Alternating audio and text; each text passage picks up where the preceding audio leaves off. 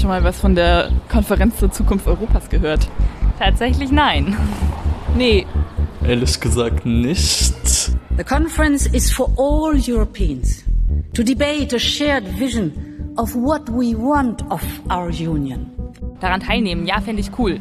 Wenn es tatsächlich einen ähm, mal anderen Querschnitt der Bevölkerung dort gibt, als es sonst im EU-Parlament zum Beispiel vertreten ist, wäre es ja cool. Und wenn es dann tatsächlich auch gehört wird und Themen wie Klimawandel und so ein bisschen energischer umgesetzt werden, finde ich auch gut.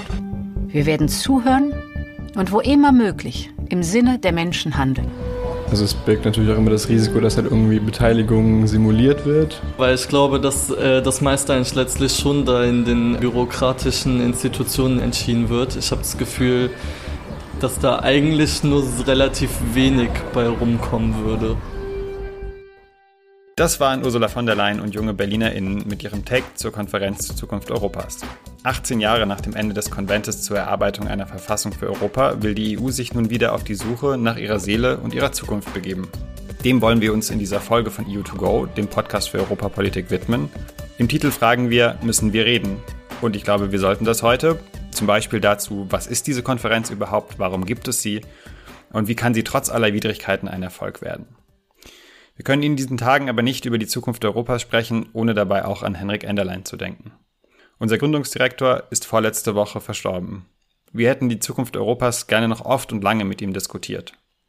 Sein Tod reißt eine wahnsinnige Lücke, persönlich für seine Familie, seine Freundinnen und Freunde und uns alle, die mit ihm zusammenarbeiten durften.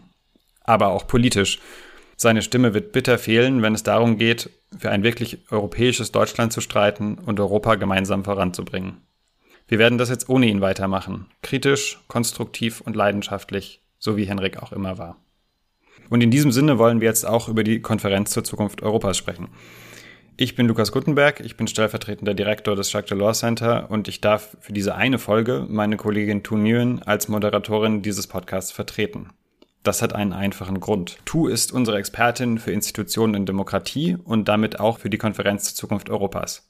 Und deswegen stellt sie heute keine Fragen, sondern ist für die Antworten zuständig. Hallo Tu. Hallo Lukas. Und ich freue mich sehr, dass wir für dieses Thema heute einen weiteren Gast begrüßen dürfen. Diego Velasquez ist Korrespondent in Brüssel für das Luxemburger Wort. Für die weniger Eingeweihten, das ist die größte Tageszeitung in Luxemburg und beobachtet das politische Geschehen in der EU seit Jahren sehr genau. Diego, willkommen bei EU2Go. Schön, dass du dabei bist. Hallo, ich freue mich sehr. Ja, im Zentrum der Konferenz soll ja nichts weniger als die Zukunft Europas stehen. Das ist ein wahnsinnig hoher Anspruch, äh, den man, glaube ich, herunterbrechen muss. Tu, was soll denn eigentlich bei dieser Konferenz herauskommen? Worauf wird die Konferenz hinarbeiten? Das finde ich ähm, ganz lustig, dass du am Anfang gesagt hast, wir suchen nach der Seele und der Zukunft Europas. Ich weiß jetzt nicht, ob wir wirklich die Seele finden wollen. Ähm, ganz konkret sollen einfach Vorschläge bei der Konferenz rauskommen. Einfach Vorschläge für die weitere Zukunft. Wohin wollen wir mit Europa? Was wollen wir mit Europa? Und vor allem sollen diese Vorschläge von den Bürgerinnen und Bürgern kommen. Zumindest teilweise. Also es geht wirklich um einen Fahrplan für die Zukunft der EU für die nächsten ähm, Jahre und Jahrzehnte. Und ob das jetzt die Seele ist, weiß ich nicht. Also diese, diese Ergebnisse werden dann als Bericht zusammengefasst oder was ist der Plan? Genau, also ganz am Ende soll tatsächlich ein Bericht stehen, der an die EU-Institutionen gehen soll, mit diesen Vorschlägen für Reformen, ähm, wohin die EU gehen soll und was sie machen soll. Und wie das Ganze funktioniert, ist tatsächlich gar nicht so wahnsinnig einfach. Also das sind relativ viele Veranstaltungen, teilweise dezentral organisiert, auf nationaler Ebene, auf regionaler Ebene, auf EU-Ebene. Und ich finde es manchmal ein bisschen verwirrend, dass, dass die Konferenz zur Zukunft Europas Konferenz heißt, weil sie ist auch gar nicht eine Konferenz im üblichen Sinne. Also es ist jetzt nicht so, dass da die Bürgerinnen und Bürger sitzen für ein paar Tage und dann werden Vorschläge erarbeitet, sondern das geht tatsächlich ein Jahr lang. Also im Mai war der Kickoff und das soll jetzt bis Frühjahr nächsten Jahres gehen und verschiedene Plenarsitzungen gibt es und verschiedene Bürgerforen gibt es. Also wie das Ganze aussieht, ist es, dass auf europäischer Ebene werden sogenannte Bürgerforen veranstaltet mit jeweils 200 Bürgerinnen und Bürger, die repräsentativ ausgewählt werden. Vier verschiedene Bürgerforen gibt es, die sich mit verschiedenen Themen auseinandersetzen oder Themenkomplexen eher. Ein Themenkomplex sind Werte, Rechte, Rechtsstaatlichkeit, Demokratie und Sicherheit. Ein anderer Komplex ist Klimawandel, Umwelt und Gesundheit. Ein Themenkomplex sind Wirtschaft, soziale Gerechtigkeit, Arbeitsplätze, Bildung, Jugend, Kultur. Und der letzte Themenkomplex ist die Rolle der EU in der Welt und Migration. Und in diesen sogenannten Bürgerforen treffen sich dann diese 200 Bürgerinnen und Bürger und erarbeiten Vorschläge. Die werden dann wiederum weitergeleitet an die sogenannte Plenarsitzung der Konferenz. Dort sitzen dann Vertreterinnen und Vertreter der verschiedenen EU-Institutionen, also der Kommission, des Rates, des Europäischen Parlaments, aber auch der nationalen Parlamente. Die diskutieren dann wiederum die Vorschläge, die aus den Bürgerforen kommen Daraus ergibt sich dann ein Bericht, der an den Vorsitz weitergeleitet wird, der aus den Vertretern oder den Präsidenten der europäischen Institutionen besteht. Und auf Basis des Berichts prüfen die drei Institutionen dann wiederum, wie weiter vorgegangen wird. Also was man dann mit diesen Vorschlägen macht, die aus den Bürgerforen gekommen sind und dann über die Plenarsitzung an die Institutionen weitergeleitet wurden. Tu, darf ich kurz ein, ein, einmal einhaken an ja. dieser Stelle, damit wir da Klarheit haben. Diese Vorschläge werden also von Bürgern und Bürgerinnen erarbeitet, dann gehen sie an diese Plenarsitzung und dann gibt es noch eine, eine Stufe und dann gibt es den Bericht. Müssen die sich alle einigen oder wie funktioniert das? Diego, vielleicht auch an dich. Ja, ich glaube, ähm, auf der Ebene der Plenarsitzung ist es ja per, also schon Konsensentscheidung. Das heißt, diese Vorschläge müssen dann äh, von den Bürgern und der Vertretern der nationalen Parlamente und des Europaparlaments, da muss es einen Konsens geben und dann wird es dann wieder weitergeleitet. Aber eigentlich ist es egal. Also ich finde, es klingt alles auf Anhieb sehr kompliziert, wie die meisten partizipativen Experimenten, die es derzeit gibt. Und wenn die bis anlaufen, dann merkt man, dass es gar nicht so kompliziert ist und dass alles viel intuitiver läuft, als es auf dem Papier wir wirken kann. Ja, ich glaube, das ist auch eine Gefahr, wenn man in der Brüsseler Diskussionsbubble ist, dass man sich sehr stark auf diese institutionellen mhm. Features mhm. kapriziert. Aber natürlich funktioniert Brüssel ja auch ein bisschen nach diesen Regeln. Vielleicht machen wir nochmal einen Schritt kurz zurück. Diego, warum gibt es diese Konferenz überhaupt? Was ist die politische Motivationslage dahinter? Also die Frage ist interessant, weil ich glaube, das ist auch ein Teil der Antwort, warum wir dazu neigen, das jetzt so kritisch zu sehen ja, die Entstehungsgeschichte ist zwar irgendwie der Konferenz zur Zukunft Europas ist zweigleisig. Auf der einen Seite ist, ist es eine Idee vom französischen Präsidenten Emmanuel Macron, der ähnliches in Frankreich schon gemacht hat. Und Macron macht es sehr gern. Also wenn es irgendeine Spannung oder ein Problem in der Gesellschaft gibt, organisiert er eine Veranstaltung mit partizipativen Konturen, in der er direkt mit den Bürgern redet und der ganze politische Betrieb mit Parlament einfach zur Seite lässt. Und das hat er gemacht fürs Klimakonvent, wo zufällig geloste Bürger ähm, Vorschläge zum Klimaschutz machen konnten. Hat er aber auch sofort nach der Gilets Jaunes-Krise gemacht, wo er mit dem Grand Débat auf lokaler Ebene Debattenforen, Bürgerforen organisiert hat, wo es auch sehr viel darum ging, ja, äh, wie soll es jetzt mit Frankreich weitergehen? Das ist das eine. Und deswegen wird es auch kritisch gesehen, weil es wird sehr viel ähm, ich glaube, in anderen Mitgliedstaaten ein bisschen als Macrons Spielzeug gesehen, weil es auch rein zufälligerweise während der französischen Ratspräsidentschaft stattfinden wird und auch rein zufälligerweise kurz vor der französischen Präsidentschaftswahlkampagne. Und die andere Seite der Entstehungsgeschichte ist die Wahl von Ursula von der Leyen im Europäischen Parlament. Also das Europäische Parlament war bitter enttäuscht 2019, dass kein Spitzenkandidat zum Zug kam für die Präsidentschaft der Kommission und die Staats- und Regierungschefs sehr überraschend Ursula von der Leyen aus dem Hut gezogen hatten damals.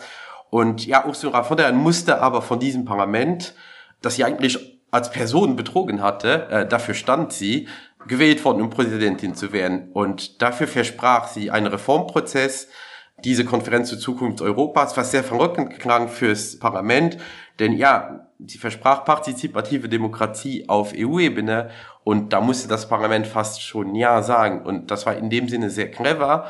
Und was in dieser Entstehungsgeschichte für, für Skepsis sorgt, ist, dass es damals ja ganz klar darum ging, wie wählt man den Präsidenten der Kommission oder die Präsidentin der Kommission aus? Ist es ein Spitzenkandidat, der bei den Wahlen antreten muss?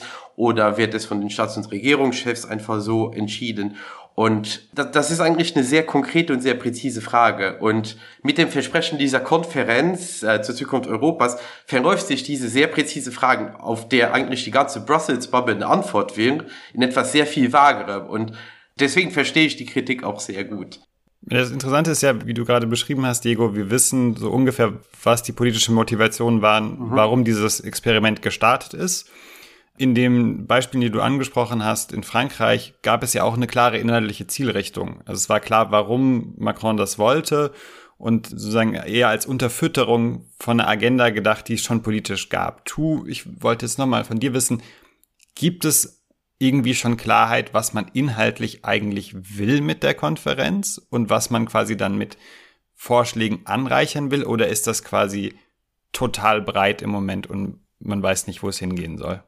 Bei der Ankündigung der Konferenz hieß es ja, dass es thematisch alles ganz offen ist. dass es ja an den Bürgerinnen und Bürgern liegt zu entscheiden, wohin die Zukunft gehen soll. Und thematisch sollte das nicht eingegrenzt werden und auch nicht durch Vertragsänderungen oder Nicht-Vertragsänderungen. Ähm, ich habe ja eben schon die vier großen Themenkomplexe genannt, mit denen sich die Bürgerforen auseinandersetzen sollen.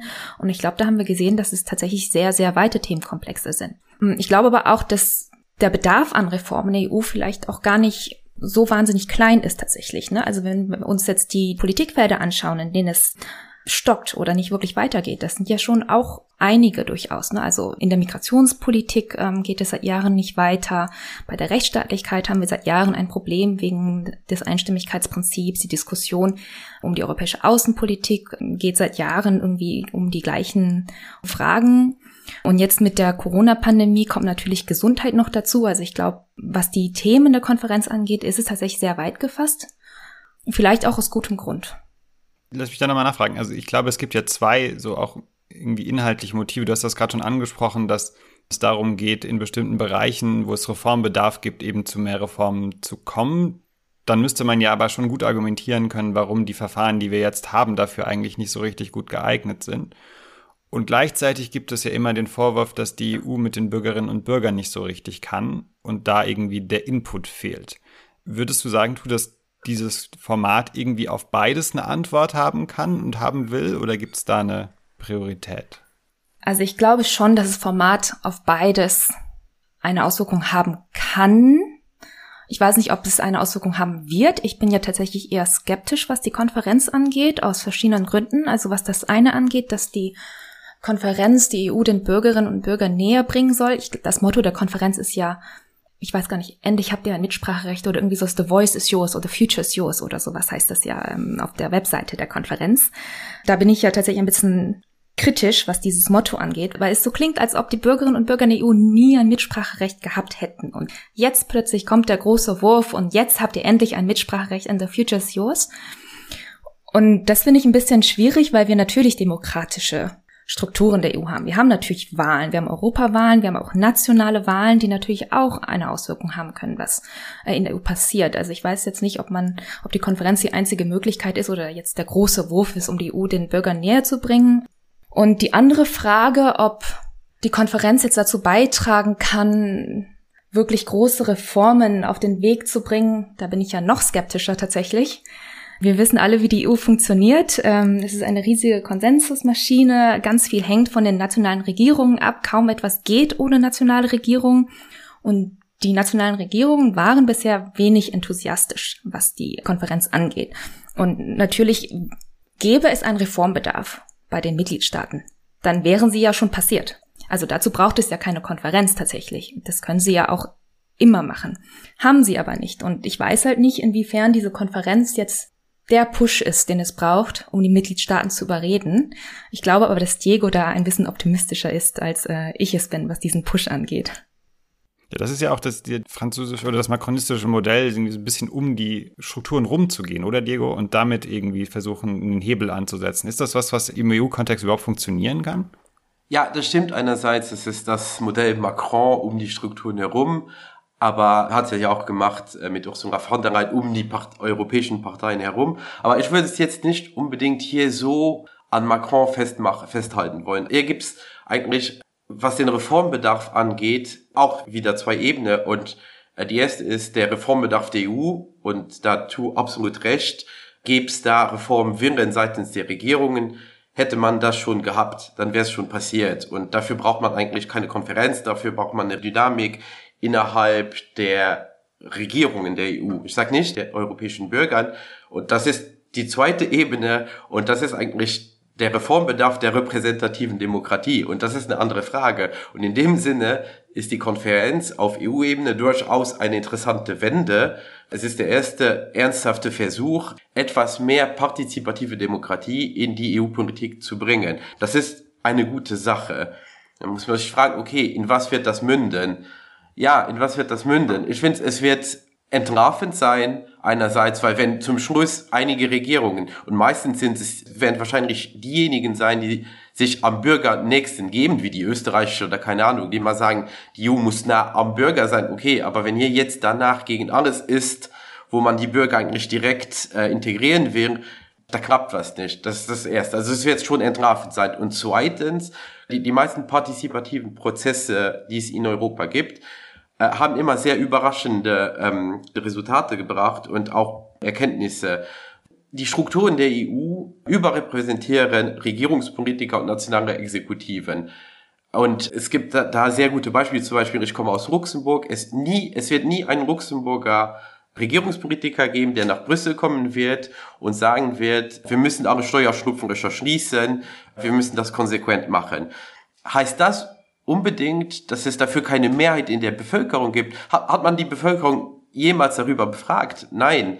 Also ihr habt das wahrscheinlich auch in Deutschland. Schuldenunion und da kommen immer so pavlovische Reflexe. Aber hat man die Leute jemals gefragt, ob die nicht lieber eine, eine funktionierende Eurozone hätten und was man dafür machen könnte? Obwohl du recht hat mit all den Kritiken und all den, den Hindernissen, die es geben wird, kann ich es nicht schlecht reden. Also ich finde es schwierig. Vielleicht noch ein, eine Nachfrage. Ja. Das Europäische Parlament hat sich ja sehr für diese Konferenz mhm. eingesetzt. Gleichzeitig sind das ja die, die eigentlich die Vertretung der Bürgerinnen und Bürger darstellen und sicherstellen sollten. Und die sind ja sie am stärksten sagen, wir brauchen jetzt diese partizipativen Elemente. Mhm.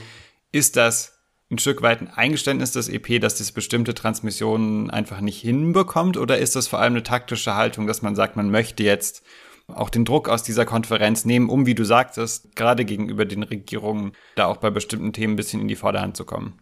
Ich glaube, es ist vor allem das Zweite, weil tatsächlich, ich glaube, dass die Positionen, die aus Bürgerfonds kommen werden, näher an den Positionen des Europäischen Parlaments sein werden. Das ist dann, wenn man die Bürger befragt, ob sie für oder gegen Vetorechte sind, sind wahrscheinlich die meisten gegen Vetorechte, weil es keinen Sinn macht, ähm, dass Zypern die Außenpolitik der EU blockieren kann. Und ich glaube, da gibt es eine taktische Positionierung. Andererseits ist das nun einmal, was es gibt für den Reformprozess des Wahlsystems 2024. Das heißt, irgendwie hat das Europaparlament keine andere Wahl. Und ja, drittens, das ist ja die, die, die Frage, die du gestellt hast, finde ich relativ interessant, weil eigentlich sagt man immer, partizipative Demokratie ist eine sehr gute Ergänzung zur repräsentativen Demokratie. Nun ist die EU nicht einmal repräsentativ. In dem Sinne kann man sich fragen, wird das überhaupt klappen? Also am Anfang fand ich es problematisch und tatsächlich, dass, dass das andere eigentlich auf unreife Strukturen treffen wird und das problematisch sein kann. Aber an das sage ich mir auch, why not? Also ich glaube eh, dass es immer mehr in Richtung partizipative Demokratie gehen wird und dass einige Leute in der EU sich trauen, diesen Weg zu gehen. Warum nicht? Und wenn es da keine Konkurrenz von einem starken Parlament gibt, was ja eigentlich die Instanzen sind, die in den Nationalstaaten diese Prozesse eigentlich ausbremsen, kann es sogar positiv sein. Darf ich hier ganz kurz bei Diego reingrätschen quasi zu dem Why Not? Ähm, ich glaube schon, dass es Gründe gibt für ein Why Not. Also gerade wenn sich die Mitgliedstaaten und die Institutionen sich nicht einig sind, was mit den Reformvorschlägen der Bürgerinnen und Bürger zu machen ist, gibt es, glaube ich, gute Gründe, es dann eher nicht zu machen. Also wenn jetzt wieder ein Versprechen von großer Demokratie und viel Mitwirkung kommt, aber am Ende kommt nichts bei rum, weil man sich nicht einigen konnte auf Regierungs- und Institutionenebene, kann das, glaube ich, durchaus Schaden anrichten und vor allem mehr Schaden anrichten, als es vermutlich nützt. Also man kann die Bürgerinnen und Bürger nicht mit einbeziehen und nach Meinung fragen, nach Reform fragen und ein Jahr lang diese Übungen da durchziehen und am Ende kommt nichts bei rum. Das heißt, ich glaube, es kommt auch wirklich drauf an, was jetzt passiert. Also wenn jetzt Ergebnisse kommen, ist das natürlich ganz toll. Und tatsächlich, da stimme ich dir zu, ähm, eine tolle Ergänzung zur repräsentativen Demokratie, obwohl ich wahrscheinlich nicht zustimmen würde, was äh, den Satz anging, wir haben keine repräsentative Demokratie in der EU.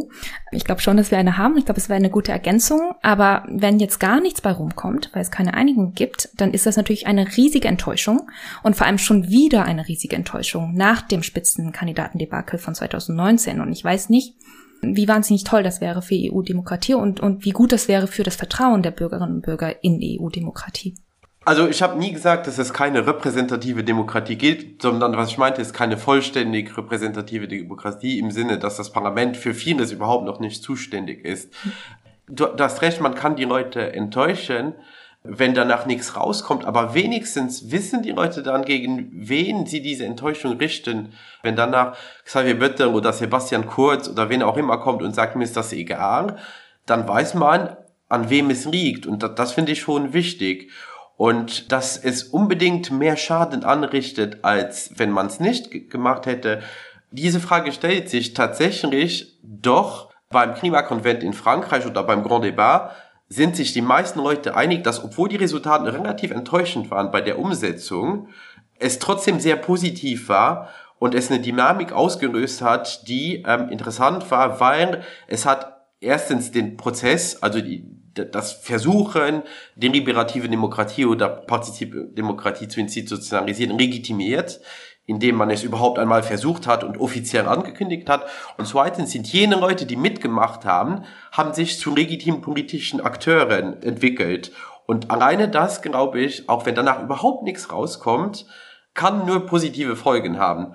Und weil Status quo werden wir ohnehin haben, mit oder ohne Konferenz der, der Zukunft Europas. Deswegen weiß ich nicht genau, was wir zu verlieren haben, weil die, die Frage des Spitzenkandidatensystems wird sich ohnehin 2025 noch einmal stellen und wird dann vielleicht trotzdem vom Rat äh, rückgängig gemacht werden und was auch immer. Das heißt, was eigentlich auf dem Spiel steht und was es zu verlieren gibt, wird, glaube ich, überschätzt. Aber ist das nicht genau ein Problem, dass wir jetzt extrem viel politisches Kapital oder zumindest öffentliche Aufmerksamkeit auf diese Konferenz legen und diese sehr konkreten zwei Fragen, die sich ja eigentlich stellen, nämlich Spitzenkandidatenprozess, transnationale Listen, die völlig offen sind, dadurch in diesen großen Topf geworfen werden und es nicht total klar ist, ob die sich innerhalb dieses Topfes lösen lassen. Und das ist ja was, was man, dafür braucht man kein neues Verfahren. Dafür braucht man ja eigentlich nur eine politische Einigung.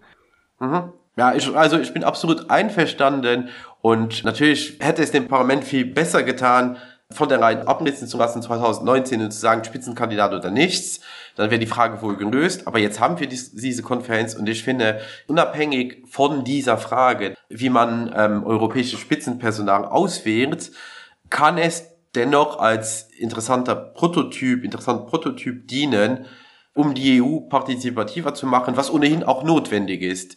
Demnach kann man, glaube, glaube ich, die zwei Problematiken trennen und auch unabhängig voneinander sehen und ja, das partizipative Element stärken und gleichzeitig aber auch sagen, da gibt es viele Hausaufgaben, institutionelle Hausaufgaben und Fragen, die man eigentlich sehr konkret lösen müsste. Wir müssen bald zum Ende kommen, aber wir sollten auf jeden Fall noch darüber sprechen, was man denn jetzt äh, machen kann. Denn der Zug hat den Bahnhof jetzt endgültig verlassen am 9. Mai. Das Ding ist unterwegs. Die Frage ist, du, wie schaffen wir es jetzt? Oder was sollten die Institutionen, die jetzt diese, in dieser Konferenz Verantwortung tragen, tun, damit das ein Erfolg wird? Ich glaube, die Konferenz kann eigentlich nur ein Erfolg werden, wenn die Vorschläge, die gemacht werden, auch umgesetzt werden. Das ist eigentlich so das Wichtigste, was am Ende bei rumkommen muss.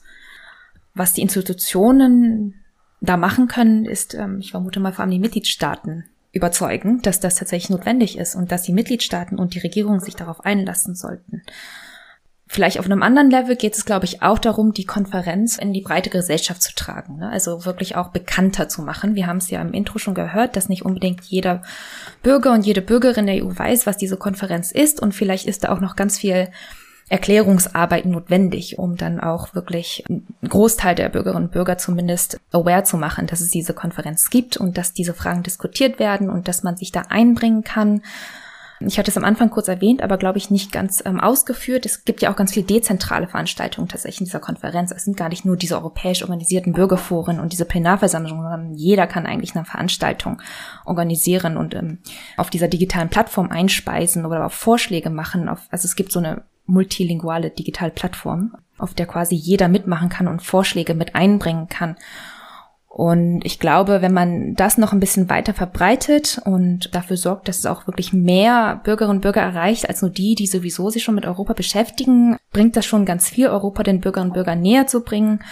Aber vielleicht auch, um Druck auf die Regierung zu üben. Also wenn das jetzt wirklich viele sind, ne, also wenn das jetzt wirklich eine ganze Bewegung wird auf Bürgerebene, die diese Reformen pushen und die sich äh, da engagieren, hat das vielleicht noch mal eine andere Wirkung, als wenn es jetzt nur institutionell irgendwie diskutiert wird.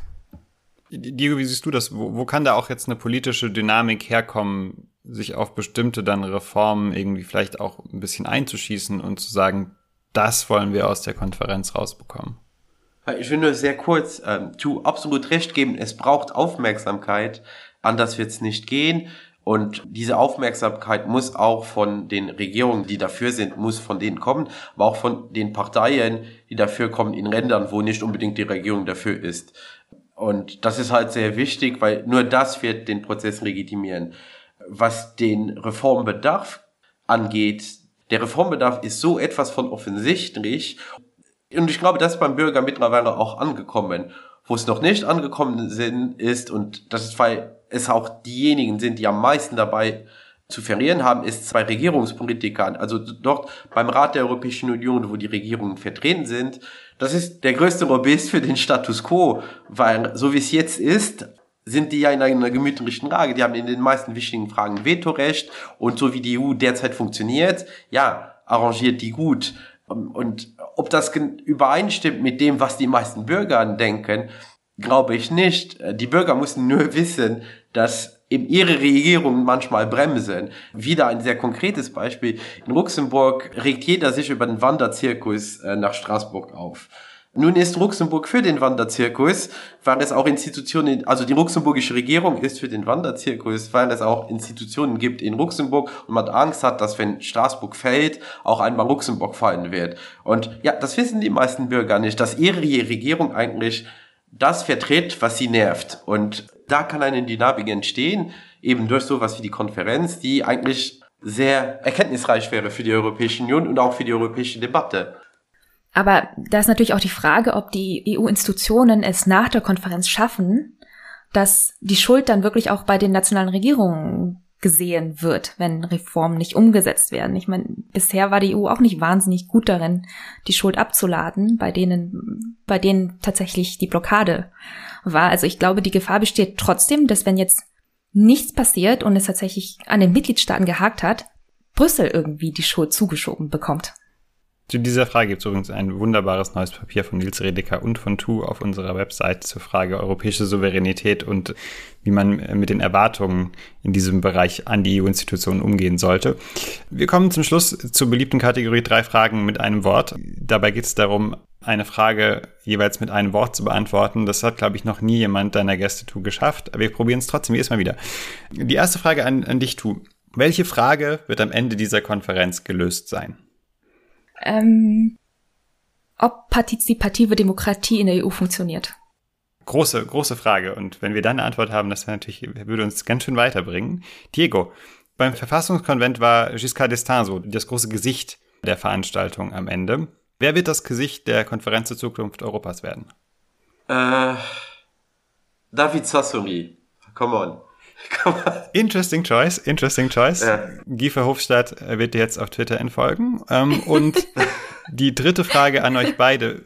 Welchen Expertinnen und Experten sollte man in den nächsten Monaten zur Zukunft, äh, zur Konferenz zur Zukunft Europas besonders gut zuhören? Du willst anfangen?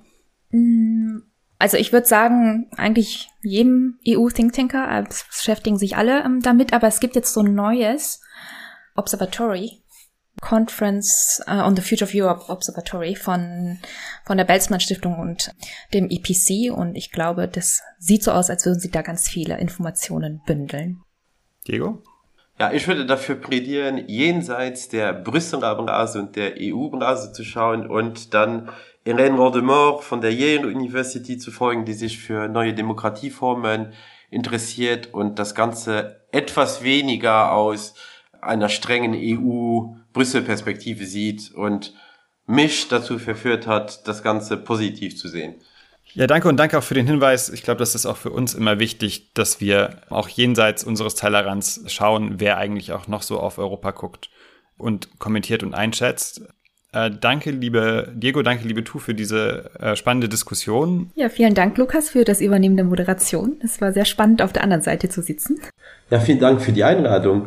Ich hoffe, wir können dich bald wieder hier begrüßen. Das war die neunte Folge unseres Podcasts EU2Go. Das ist der Podcast für Europapolitik des Jacques Delors Centers. Einmal im Monat gibt es eine neue Folge mit Hintergründen und Analysen zu aktueller EU-Politik von den Expertinnen und Experten des Centers hier in Berlin. Ihr findet die Folgen auf unserer Website delawcenter.eu, auf Spotify und überall dort, wo es Podcasts gibt. Mein Name ist Lukas Gutenberg. Danke fürs Zuhören und bis zum nächsten Mal. Dann wieder mit Tu am Mikrofon als Moderatorin.